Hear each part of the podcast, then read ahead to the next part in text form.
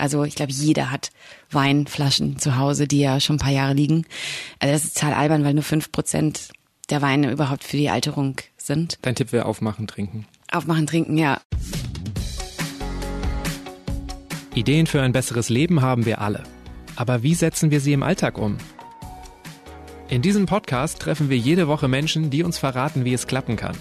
Willkommen zu Smarter Leben. Ich bin Lenne Kafka und heute besuche ich Stefanie.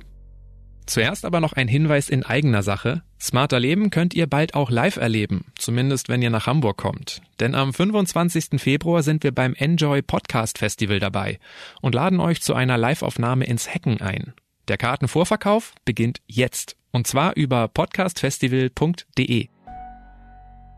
Hey, ich bin Stefanie Döring und ich habe das große Glück, dass ich meine Leidenschaft zum Beruf machen durfte und habe einen Weinhandel eröffnet. Im Schnitt trinkt jeder Mensch in Deutschland mehr als 20 Liter Wein pro Jahr. Sekt und Champagner noch nicht mal mit eingerechnet. Und trotzdem ist der Griff ins Weinregal für viele von uns ein Glücksspiel.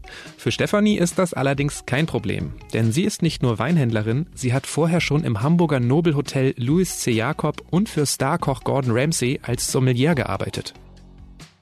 Wie bist du zum Thema Wein gekommen? Ich wollte als Kind eigentlich immer schon in einem Hotel arbeiten. Also ich fand Hotels immer sehr, sehr spannend und äh, faszinierend. Und ich habe im neunten Schuljahr ein Schülerbetriebspraktikum gemacht, in einem Hotel natürlich. Ja, danach eigentlich nach dem Praktikum direkt eine Ausbildung gemacht. Und dort habe ich meinen Seniorchef kennengelernt, also auch Mentor. Der war schon über 70 und Hotel oder Gastronomie ist ja schon hart. Und der hatte auch ein schönes Haus und eine nette Frau und sein Sohn hat das Hotel geführt, aber er war irgendwie ständig in seinem Weinkeller und irgendwie nie zu Hause. Und ich habe mir gedacht, okay, wow, entweder ist die Frau eine Hexe oder der hat irgendwas anderes, ein, ein Problem. Und genau, er war halt in seinem Weinkeller, in seinen Flaschen und so weiter. Und da hatte ich damals noch gar nicht was mit Wein irgendwie so am Hut. Also ich habe Wein getrunken, aber war jetzt eher so ein Getränk für mich. Irgendwann durfte ich dann so Weinproben begleiten mit ihm. Er hat ja so eine Weinrunde gehabt. Da kamen irgendwie so acht ältere Männer, die dann immer schön verkostet haben. Und die hatten dann Flaschen aus den 40er, 50er, 60er Jahre, also wirklich Schätzchen. Und äh, ich durfte dann mitprobieren und dann war ich eigentlich so gefangen. Da ist die Leidenschaft entstanden. Total, ja. Okay, das heißt aber, du hast nicht irgendwie von Haus aus schon immer zu Hause bei euch gab es nicht immer edlen Wein und du nee, hast das irgendwie ganz im mitbekommen. früh. Gegenteil eigentlich. Also ich komme aus Nordrhein-Westfalen und äh, Ja. genau und ich habe auch irgendwie äh, so, wir sind so eine Patchwork-Familie und ein paar ältere Brüder und da war immer Krombacher und Felddienst sehr so Okay. und äh, Schützenfest und so weiter. Aber das war Wein überhaupt Und wenn nicht. Wein dann 1,49 oder Ja, genau so ungefähr und süß, ja. wie stehst du heute zu süßen Wein? Ah, es geht. Also ähm, ja, also Süßwein ist ja auch schon was Besonderes. Also gerade wenn so die Trauben ein bisschen Edelfäule bekommen und so weiter, das kann schon sehr, sehr besonders sein. Das sind ja auch die teuersten Weine der Welt teilweise. Aber ich muss jetzt nicht so einen halbtrockenen, günstigen Wein haben. Nee, das ist eher so ein bisschen Körperverletzung oder so. Du bist aber in ziemlich jungen Jahren dann ja schon ähm, beim Starkoch Gordon Ramsay gelandet und warst Chefsommelier. Mhm. Das klingt aber nach edlem Wein, edler Küche. ähm, jetzt hast du einen Laden hier in Hamburg unter anderem und in Köln ein und wirbst mit Wein ohne Dresscode. Wie kommt es? War das, war das so schlimm? Hat dich die, die edle Welt so genervt? Nein, gar nicht. Also gar nicht genervt. Ich find's ähm, faszinierend immer noch und ich habe das auch total gerne gemacht. Also ich habe einfach super gerne gearbeitet und äh, bei Gordon Ramsay muss man einfach irgendwie hart ackern und wir haben auch viele Eröffnungen zusammen gemacht. Diese Fine Dining Welt ist schon toll, aber auch wichtig, weil man lernt Perfektion, korrekt sein und so weiter. Und ich wollte aber jetzt hier so einen Ort schaffen, wo vielleicht jeder zusammenkommt, weil Wein, man sagt ja, das hat immer noch so ein bisschen ähm, so ein Staubfilm vielleicht und ist noch ein bisschen elitär und viele Leute kommen tatsächlich auch in den Laden und entschuldigen sich erstmal, so dass sie keine Ahnung haben vom Wein. Und ich glaube, ich möchte hier mit dem Ort schaffen oder mit meiner Firma schaffen, dass alle Leute zusammenkommen und Spaß haben am Wein. Wie wichtig ist denn dann dieses Elitäre oder so ein Dresscode für Wein? Braucht es das überhaupt? Also ich find's gut, dass es immer noch so ein bisschen elitären Touch hat, weil es natürlich schon ein sehr, sehr besonderes Getränk. Mittlerweile produziert fast jedes Land Wein und es gibt so viele verschiedene Weine und Arten. Und das ist natürlich sehr komplex. Also jemand, der gerne Wein trinkt, muss sich jetzt nicht mit Wein auskennen, aber dafür sind wir ja da, um dann da noch dabei zu sein. Ich denke, es haben sich Leute Gedanken gemacht. Ähm, sehr, sehr hart gearbeitet, die Trauben gepflegt und gehegt und dann ein bisschen Respekt davor zu haben, finde ich. Weißt du, weil Bier kann man zum Beispiel alle drei Monate produzieren und Wein, man hat einmal im Jahr die Chance, was zu tun und ähm, das ist für die Winzer natürlich auch sehr, sehr aufreibend. Aber das heißt, bestimmte Dinge von diesem ganzen Umgang mit Wein sind dir dann auch wichtig, wie richtiges Glas, richtiges Glas halten, sowas findest du? Ja, genau, also ich so aus der Flasche trinken. Es gibt so ein paar coole Weinleute aktuell, da sieht man so Fotos auf Facebook, wenn sie dann den Wein aus der Flasche trinken. Das finde ich ein bisschen respektlos. Also ein sauberes Glas, ein ordentliches Glas, ähm, genau, gute Temperatur. Man muss Weine verschieden temperieren. So, ich finde es immer gut, wenn man dann die richtige Temperatur hat, nicht zu kalt, nicht zu warm. Was ist denn die richtige Temperatur? Kommt drauf an. Also so beim Schaumwein 10 bis 12 Grad, Weißwein bis 14 und dann gibt's auch teilweise Rotweine, die man irgendwie leicht gekühlt servieren sollte. Aber es ist auch schwierig. Ich glaube, die Leute, wir versuchen denen ja so ein bisschen die Angst zu nehmen oder irgendwie sie aufzufangen, weil die Leute schon die haben dann zwei, drei Sachen gehört, wollen sich, glaube ich, auch nicht äh, so richtig zeigen, dass sie keine Ahnung haben und sagen dann, ja, Grauburgunder oder Chardonnay sind dann die Trauben, die sie schon mal gehört haben. Und ich finde es auch fair enough, wenn jemand reinkommt und sagt, ich habe gar keine Ahnung, aber ich mag gerne das und das und das. Das finde ich halt viel einfacher als so gefährliches Halbwissen. So. Was, was wäre denn dann im Gegensatz zum ähm, falschen Halbwissen ein gutes Basiswissen, was einem helfen könnte? Also was sollte man vielleicht wirklich wissen, wenn man das erste Mal in einen Weinladen geht und nicht zu Edeka und irgendwie den 5 Euro Wein nimmt, sondern einfach mal was Richtiges ähm, finden will? Also man muss wirklich trinken und probieren. Und ich finde mal, wenn man irgendwas mag, dann äh, sollte man hinterfragen, welche Rebsorte ist das und aus welchem Land oder aus welcher Region kommt der Wein jetzt zum Beispiel. Weil die Rebsorten natürlich total verschieden sind. Also es ist wie so ein Mensch. Also äh, verschiedene Charakteristiken, eine ganz andere DNA. Und wenn ich zum Beispiel gar nicht so gerne Riesling mag, dann kann ich auch ganz andere Rebsorten ausschließen. Also ich finde, es ist so ein bisschen so herantasten. Wenn ich Grauburgunder mag, dann gibt es auch noch zwei, drei andere Weine, die man empfehlen kann. Okay, weißt das du? heißt einfach zu Hause erstmal, wenn ein Wein gefällt, sich gleich mal irgendwie die Rebsorte merken, genau. das Land merken. Oder wenn man im Restaurant ist oder wenn man irgendwo zu Hause oder bei irgendjemandem Wein trinkt, ist einfach mal ganz kurz aufs Etikett schauen und irgendwie gucken, was trinke ich denn da überhaupt. Ich finde, bei einem Weinregal ist ja auch auf jeden Fall ähm, das so, dass es viel unübersichtlicher ist als zum Beispiel ein Bierregal. Mhm. Ein Bierregal, du hast schon zwei Marken genannt vorhin, es sind letztendlich meistens irgendwie die zehn gleichen bekannten Sorten und dann hat man noch irgendwie die Auswahl zwischen vier Bierarten in einem normalen Supermarkt. Bei so einem Weinregal, wenn man davor steht, ist es verwirrender, weil mhm. die Beschriftung schon mal nicht einheitlich ist. Ja. Also ich habe das Gefühl, manchmal steht der Name drauf des Winzers. Ich glaube, mhm. manchmal ist die Region, manchmal ist die Rebsorte. Gibt es denn da irgendwas, auf das man achten kann, dass man schon mal irgendwie die Qualität erkennen kann? Das ist super schwer, weil jedes Land ja sein eigenes Weingesetz hat. Ja, also in Frankreich zum Beispiel stehen relativ selten die Trauben drauf, sondern nur die Region. Und da muss man zum Beispiel wissen, wenn man jetzt vor einem Sancerre steht, dass es Sauvignon Blanc als Rebsorte ist. Äh, oder Chablis ist Chardonnay, weil es gesetzlich so festgelegt ist. Und im Bordeaux sind auch nur fünf Rebsorten erlaubt. Also da weiß man, was man bekommt sozusagen und im Burgund nur zwei oder beziehungsweise drei. Das ist sehr, sehr schwierig und ähm, nach Etikett kaufen geht eigentlich auch nicht mehr, weil gerade auch die jungen Winzer natürlich ein bisschen Anspruch haben äh, und irgendwie die Etiketten schöner werden. Ja, ich will jetzt gar nicht Werbung für die Weinhändler machen, aber tatsächlich gibt's wirklich viele gute Weinhändler und ich finde, in einem Weinfachhandel zahlt man jetzt nicht unbedingt mehr Geld als in einem Supermarkt. Ganz im Gegenteil. Also im Supermarkt sind die Weine sehr, sehr teuer. Ich bin immer sehr, sehr erschrocken. Und wenn man halt eine richtige Person hat, die ja ein bisschen was an die Hand gibt, dann ist das vielleicht auch was. Also ich habe tatsächlich auch echt, also ich weiß zwar die Rebsorten und so weiter, aber ich weiß auch nicht, wie die Weine dann sind, wenn ich im Supermarkt vorm Regal stehe zum Beispiel. Du hast gesagt, dass es unterschiedliche Weingesetze gibt und dass das so schwer macht. Gibt es vielleicht so die fünf Rebsorten, die ich drauf haben sollte? Ja, also eigentlich kann man das schon ganz gut clustern. Es gibt ja diese bekannten internationalen Rebsorten, so 20 ungefähr. Die sind halt auch sehr unterschiedlich. Also wenn man zum Beispiel Rotwein nimmt, man sollte dann kennen Pinot Noir, was Spätburgunder auch ist auf Deutsch, also Pinot Noir, dann ähm, Syrah, Cabernet Sauvignon, Cabernet Franc, Merlot und die sind halt so unterschiedlich, diese Trauben. Und wenn ich eher kräftige Weine möchte, dann gehe ich jetzt nicht zu einem Spätburgunder, zu einem Pinot Noir, Und wenn ich so ein bisschen was Spice möchte, irgendwie flaumig, Juice, dann wird mir Merlot und Syrah gefallen. Und wenn ich eher richtig trocken, kräftig mit Tannin, dann gehe ich also in diese Cabernet-Richtung. Und beim Weißwein ist es ähnlich. Also mag ich Säure, Zitrusartige Weine, dann irgendwie auf jeden Fall Riesling. Eher weniger mag ich so ein bisschen cremigere Weine, ein bisschen mehr Pfirsichnoten, dann eher so die Burgunder, also Grauburgunder Richtung. Mag ich was Blumiges, dann ist Weißburgunder ganz gut.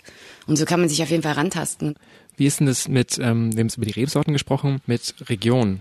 Mhm. Ist sowas auch wichtig? Also sollte ich das auch auf dem Schirm haben, wenn ich in den Laden gehe und einen Wein hole? Auf jeden Fall. Also das ist ja relativ einfach, weil man weiß ja, was warm ist und wo es irgendwie nicht so warm ist.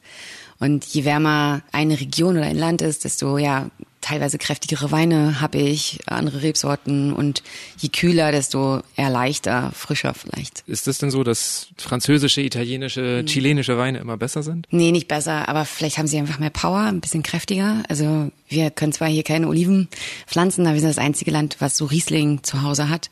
Und äh, das ist schon besonders, aber Riesling braucht halt immer diese Feuchtigkeit, die Kühle. Aber es ist ein Wein mit ganz viel Säure. Aber dafür könnten wir zum Beispiel ja, ich finde, unser Chardonnay ist jetzt ein bisschen schlechter als jetzt in Frankreich oder in Italien oder so. Ich glaube, das klassische deutsche Weingeschenk ist ja auch ein Riesling. Gibt es denn nichts anderes, was hier schmeckt? Doch, gibt es schon, klar. Ähm, aber wir sind halt Rieslingland. Silvaner finde ich irgendwie sehr schön. Die Scheurebe ist gerade bei den jungen Winzern mega im Kommen. Also die Scheurebe kann man gerade irgendwie überall entdecken und jeder hat irgendwie Spaß dran. Ähm, Wie schmeckt die? Das ist so ein bisschen, also sie wird verwechselt mit Sauvignon Blanc. Sauvignon Blanc ist ja sehr exotisch, also hat so ein bisschen Mango, Passionsfrucht, Papaya und das geht so in die Scheurebe-Richtung. Also ein bisschen leichter, fröhlicher, gute Rebsorte. Auch gut, dass wir uns bei Stefanie im Laden getroffen haben. Neben uns ist das Weinregal und die Gläser sind auch nicht weit. Also testen wir doch gleich mal, ob sie recht hat und sprechen über ein paar Dinge, die man beim Weintrinken unbedingt beachten sollte. Wir haben eben über die Scheurebe gesprochen und nun befindet sich die Scheurebe hm. in zwei Gläsern vor uns und du machst schon etwas, vor dem ich immer panische Angst in Restaurants habe. Du fängst schon an zu riechen und schüttelst deinen Wein und ich, ich sitze so ein bisschen hilflos vor meinem Glas und jedes Mal, wenn man im Restaurant ist und sich eine Flasche Wein bestellt, dann kommt die Bedienung mhm. und meistens muss der Mann dann sagen, ob er gut ist. Mhm was mache ich dann? Ich sitze regelmäßig hilflos vor meinem Glas und mache so eine Mischung aus Riechen, Gucken und, mm, und Nicken. Was wäre richtig? Ja, ähm, das ist natürlich auch mal undankbare Aufgabe, ne? Also ja, tierisch. und warum, warum muss es immer der Mann machen? Das verstehe ich auch nicht. Das ist auch unfassbar. Ähm, genau, man bekommt ja den ersten Schluck eingeschenkt und es hilft schon, sich die Farbe anzuschauen. Also das Glas einfach ähm, so ein du bisschen. Du kippst das gerade irgendwie, ne? Genau. Was gar nicht geht, ist dieses, das machen ganz gerne auch Männer, so dieses Glas nach oben halten. Gegens Licht? Ja, oder so in die Höhe einfach. Also das kann man jetzt zwar nicht sehen, aber so wie ich das jetzt gerade mache. Du hältst deinen Arm über deinen Kopf und es sieht aus, als ob du dich mit Wein genau, begießen Genau, dann irgendwie so, genau, gegens Licht halten und so weiter. Aber das ist total affig. Also das machen auch nur Männer.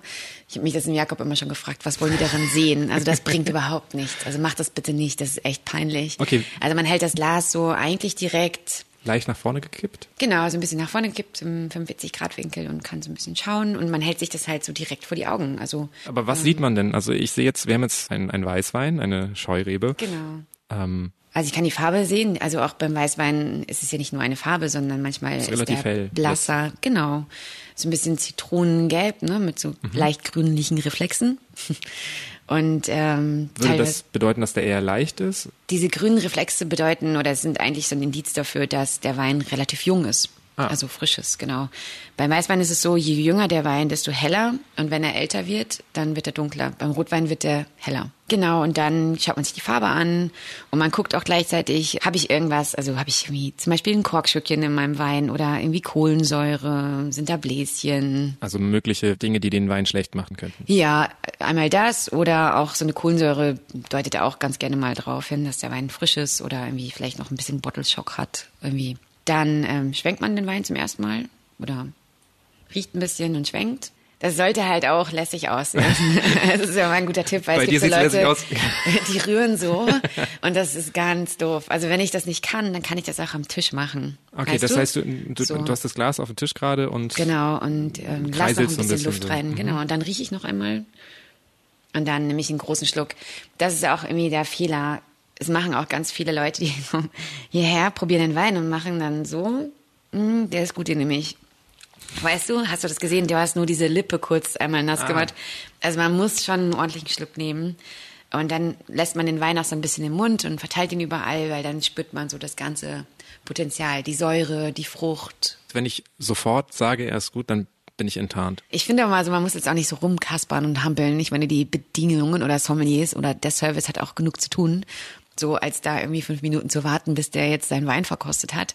Aber ich finde, der erste Schluck muss auf jeden Fall ein ordentlicher Schluck sein. Also nicht so ein Mäuseschluck, nicht so ein kleiner, so, weil dann schmeckt man gar nichts. Also man schmeckt oder spürt den Wein halt nur, wenn man wirklich einen ordentlichen Schluck nimmt. Wenn ich rieche, was könnte ich riechen, was den Wein quasi als schlecht enttarnt? Es gibt ein paar Weinfehler, so Krankheiten, die der Wein hat. Der bekannteste ist Kork. Also das ist, wenn der Kork infiziert ist, steckt er den Wein an. Aber man hat so einen leichten Dumpf, riecht es immer so. Okay, so, so modrig irgendwie. Modrig, genau, wie so ein Pappe, die so nass ist und einfach irgendwie drei Tage irgendwo liegt. Okay, also eigentlich relativ leicht zu erkennen. Ich glaube, wenn man das zwei, dreimal irgendwie gerochen hat, dann hat man da irgendwann, ist man sensibel dafür. Genau, dann gibt's so Oxidation, wenn der Wein vielleicht irgendwie nicht ganz verschlossen war richtig, dann hat er so einen Essigstich, also das ist dann auch nicht normal. Und dann gibt's noch diverse andere Fehler, die man spüren kann, merken kann. Und beim Schmecken, Geschmacksträger ist Alkohol, also man hat ähm, beim Rotwein noch die Tannine und die Gerbstoffe genau, und was, das Holz. wie schmecken Tannine und was verbirgt sich dahinter? Ich glaube, das weiß nicht jeder. Ähm, die Tannine sind ja die Gerbstoffe sozusagen aus den Schalen. Also bei der Rotweinproduktion ähm, habe ich ja die Schalen in dem Saft, in dem Traubensaft und die geben dann diese Gerbstoffe ab. Das spürt man, wenn man so auf den Zähnen manchmal so ein stumpfes Gefühl hat. Schmecken tut man wirklich die Aromen. Die Aromen sind dann sowas wie, das schmeckt nach Brombeere, nach Pfirsich. Genau, ja, also es gibt natürlich diese Früchte, die man merkt und schmeckt. Dann ähm, hat man ja auch teilweise Holz und Kräuter und irgendwie Gewürznoten. Jede Traube hat so eine eigene DNA und die hat einfach diese Eigenschaften, so wie du, keine Ahnung, vielleicht blaue Augen hast und jemand anderes braune Augen, weißt du? Also Aber warum schreibt man extra auf die Flasche, dass er nach Holz schmeckt?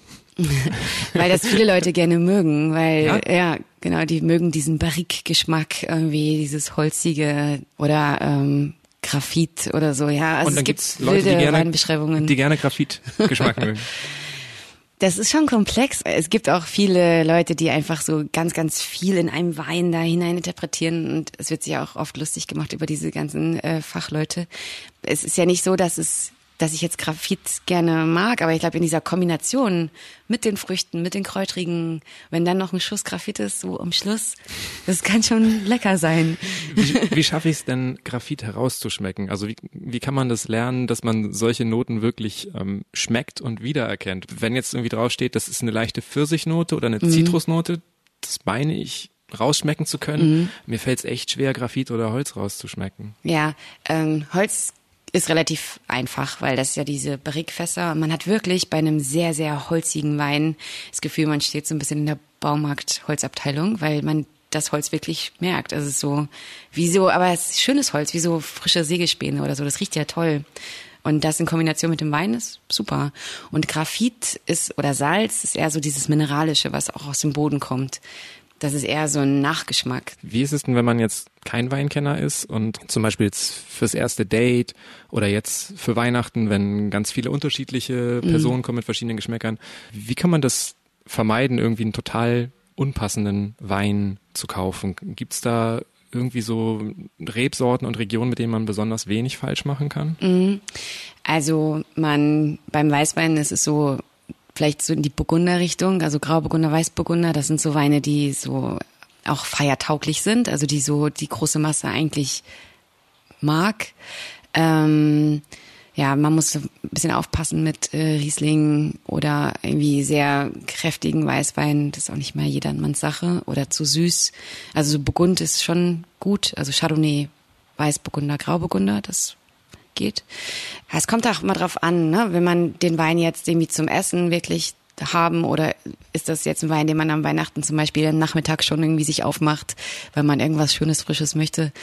Also beim Weißwein Burgund und beim Rotwein ist es vielleicht so Syrah, irgendwie als Rebsorte, die so jedermann gerne mag, gerne trinkt. Ja, Malbec geht auch. Müssen Weine rechtzeitig geöffnet werden? Muss ein Rotwein immer atmen? Nein. Also es ist auch genauso wie dieses Gerücht, so je älter ein Wein, desto besser. Also ich mache den Wein auf und ich nehme den ersten Schluck und probiere. Und wenn ich merke, okay, vielleicht ist er ein bisschen verschlossen oder er ist noch sehr hart und irgendwie noch gar nicht so, die Frucht kommt noch nicht so raus, dann kann ich auf jeden Fall den Wein mal eine, eine Karaffe geben, weil dann braucht er ein bisschen Luft und öffnet sich dann. Aber das merkt man wirklich relativ fix. Was gibt's denn sonst noch so für Klischees, die weit verbreitet sind im Thema Wein, wo du sagen würdest, das ist totaler Schwachsinn? Ja, also das Klischee, dass wie alter Wein irgendwie besonders gut ist, ähm, das ist total albern, weil also jeder hat wahrscheinlich zu Hause so ein paar Flaschen, wo er denkt, okay, da warte ich jetzt noch mal fünf Jahre und dann ist er richtig gut oder irgendwie wertvoll oder ich kann ihn verkaufen. Das ist total albern. Gerade wenn der Wein jetzt schon länger zu Hause ist, dann ist er eigentlich durch. Also ich glaube, jeder hat Weinflaschen zu Hause, die ja schon ein paar Jahre liegen. Also das ist total albern, weil nur fünf Prozent der Weine überhaupt für die Alterung sind. Dein Tipp wäre aufmachen, trinken. Aufmachen, trinken, ja. Wie ist es mit sowas wie immer Weißwein zu Fisch, äh, immer Rotwein zu Fleisch? Das ist auch total überholt. Also das ist irgendwie, das ist total albern, weil es gibt auch Rotweine, die zum Fisch passen und Weißweine, die zum Fleisch passen. Wein trinken ist ganz viel, mit wem trinke ich. Also manchmal sieht man das ja, es ist ein Date, es ist irgendwie ähm, eine Family, die kommt. Also es gibt zu jedem Moment einen Wein so und man kann immer gar nicht so pauschal immer alles so festlegen. Ich habe gehört, es ist besser, wenn man einen Drehverschluss hat weil er dann nicht korken kann. Mhm. Andere sagen, das spricht gegen die Qualität. Was ist deine Meinung? Ja, also dieses Gerücht irgendwie Schraubverschluss ist billiger Wein, das ist total Quatsch, ähm, weil wir ja das ja schon mal gesagt haben, dass nur fünf Prozent der Weine für die Lagerung sind und ich glaube, dass Kork ist super, wenn man den Wein lange lagern möchte, aber es hat ja auch natürlich was mit dem Umweltschutz zu tun, weil es gibt zu wenig Korkeichen für die ganzen Weine. Das ist eins und der Schraubverschluss ist super. Wie ist denn das mit ähm, Biowein? Ich habe manchmal das Gefühl, dass ähm, so ein bisschen, wenn man Biowein mitbringt, die Leute das Gefühl haben, ja, so richtig gut kann der ja nicht sein, weil ähm, Spitzenwein ist nicht Biowein. Wie siehst du das? Das ist witzig, ne? Das, äh, letztens hat hier auch jemand gesagt, oh, das ist ein Biowein, der schmeckt sogar. das ist halt so ähnlich, was du gesagt hast. Das ist so schwierig, weil dieses, gerade dieses EU-Bio-Zertifikat-Label, das kann man teilweise auch kauflich erwerben und das ist relativ leicht zu bekommen und es ist irgendwie Schwachsinn zu sagen, Biowein schmeckt nicht oder der, wo jetzt nicht Bio draufsteht, der schmeckt besser sollten eigentlich alle Bio sein, weil das ist ja ein Naturprodukt sozusagen. Heißt ja auch, dass da weniger Schadstoffe und so beim Anbau verwendet ja, werden. Ja, genau. Also so konventionelle Weine, wo dann irgendwie mit Glyphosat und so gespritzt wird, das ist schon fies, glaube ich. Also da hat man dann auch die berühmten Kopfweh am nächsten Tag. Ich glaube, es kommt nicht vom Alkohol, sondern wirklich an diesen ganzen Zusatzstoffen. Aber Unsere Winzer zum Beispiel, die wollen gar nicht oder die haben nicht das Geld, sich jetzt irgendwie zertifizieren zu lassen, arbeiten aber trotzdem bio und biodynamisch. Wenn man beim Weinhändler nachfragt, kann man eventuell auch einen Bio-Wein bekommen ohne Biosiegel. Richtig, genau. Wie ist es bei veganen Weinen? Mhm. Gibt es da auch richtig gute und was da bei der Herstellung anders? Ähm, ja, bei der Herstellung ist eher so, dass man nicht mehr mit Fischblase oder Eiweiß klärt, also um die Weine klar zu bekommen, eigentlich sind die meisten Weine vegan tatsächlich. Gibt's denn auch irgendwie aktuelle Trends eigentlich? Also irgendwas, was sich jetzt erst in den letzten Jahren entwickelt hat oder was irgendwie vielleicht komplett neu ist?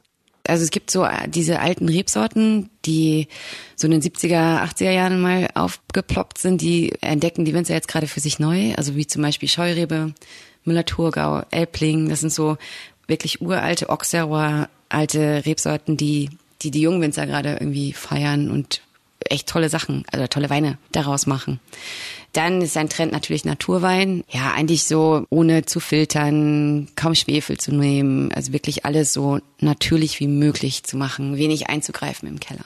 Genau. Und der Wein ist dann auch oft trüb und man hat so andere Aromen, viel erdige Aromen. Und genau das ist jetzt auch gerade so ein Trend. Für mich war Wein bisher eigentlich immer so, dass ich vor allem an drei Farben gedacht habe, Rot, Weiß, Rosé. Jetzt sehe ich häufiger auch Orange mhm. Wein. Ist das eine weitere Farbe, eine weitere Weinart oder ist ja. das nur ein? Ja, es ist eigentlich eine eigene Kategorie. Oder wenn du im Restaurant bist, hast du die Weinkarte, Schaumwein, Weißwein, Rosé, Rotwein und dann hast du eigentlich noch Fortified oder aufgesprittet. Das ist dann Portwein, Madeira und so, Sherry.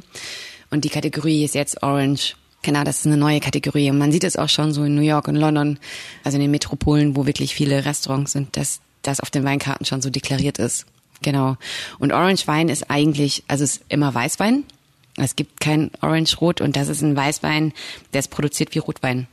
Also normalerweise presst man ja die Trauben beim Weißwein und dann kommen die Schalen, werden getrennt und man hat ja nur den Saft oder die Maische und hier lässt man die Schalen sozusagen auf der Maische und man macht diesen Weißwein, produziert man wie Rotwein. Dann bekommt er halt diese orangene Farbe. Das hat teilweise auch noch oxidiert, also ist auch nicht so in so Stahltanks, sondern eher Beton, wo er noch ein bisschen Luft bekommt und genau, hat dann diese orangene Farbe, bekommt sie dann natürlich, deswegen Orange Wein.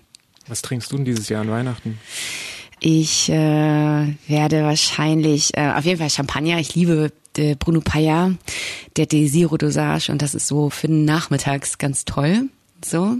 Ich finde immer so auch generell tagsüber trinken großartig. Also gerade wenn man so an solchen Feiertagen, wenn man dann so um 13 Uhr ein Glas Champagner trinkt, das ist fantastisch. Sag mir zum Abschluss vielleicht einfach mal, wenn ich das nächste Mal in einen Weinladen gehe, mhm. wie fühle ich mich dann einfach besser? Was kann ich zu den Angestellten sagen? Also ich glaube nicht, dass ich für dich jetzt so den Lieblingswein finde, sondern es ist wie beim Essen. Man hat ja auch nicht immer Lust auf Burger. So, du hast doch mal Lust auf einen Schnitzel oder auf einen Salat. So und so ist es beim Wein auch so. Also du musst, glaube ich, dich selber hinterfragen. So, wie geht's mir heute, worauf habe ich Lust, was mache ich, gehe ich mit Freunden irgendwie easy drinking was trinken oder irgendwie habe ich ein schönes Essen, habe ich meine Schwiegereltern da und so weiter. Also wirklich diese der Grund, warum du jetzt diesen Wein brauchst, das musst du selber wissen und äh, das hilft dem Händler auch, wenn du reinkommst und du sagst, okay, hey, pass mal auf, ich muss für meine Schwiegereltern kochen. So, dann geht man schon ganz anders, weißt du, als wenn du sagst, ich treffe drei Freunde und wir wollen Fußball gucken oder irgendwie äh, quatschen und wir brauchen irgendwie was für den Abend. Also ist das also Vorhaben also, wichtiger, als dass das ich reingehe und, und sage, der muss so einen Körper haben und stark, kräftig. Und ja, das ist dann das Zweite, das ist auch wichtig. Und dann gibt's natürlich auch Weine, die du gar nicht magst. Also wir fragen dann mal, magst du was? Also erstmal die Farbe natürlich. Also da solltest du dir schon im Klaren sein, was du gerne trinkst gerade in dem Moment. Und dann ähm, fragen wir, hey, magst du was Leichtes? Möchtest du was Kräftiges? Magst du Zitrusnoten eher oder möchtest du ein bisschen was Cremiges haben im Wein? Und ja, und dann ist es wie so ein Puzzle. Dann puzzelt man sich sozusagen seinen perfekten Wein zusammen. Weitere Infos zu Stefanie Döring und ihrem Weinhandel findet ihr auf weinladen.de. Und das war's wieder mit Smarter Leben. Zum Abschluss noch ein Hinweis. Zwischen den Feiertagen machen wir eine Pause. Falls ihr euch im kommenden Jahr bestimmte Themen wünscht, könnt ihr mir in der Zwischenzeit gerne eine Mail schreiben an smarterleben.spiegel.de. Die nächste Episode hört ihr dann ab Samstag, dem 4. Januar auf spiegel.de, Spotify, Castbox und natürlich in allen anderen gängigen Podcast-Apps. Und falls ihr uns auf Apple Podcasts hört, könnt ihr uns dort gerne eine Bewertung hinterlassen. So erfahren wir dann, was euch an smarter Leben stört oder noch besser, was euch gefällt. Ich bin Lenne Kafka und bei der Produktion dieses Podcasts werde ich unterstützt von Johannes Kückens, Wiebke Rasmussen, Philipp Fackler und Jasmin Yüksel. Unsere Musik kommt von Audioboutique. Und das war's wirklich. Tschüss, bis bald.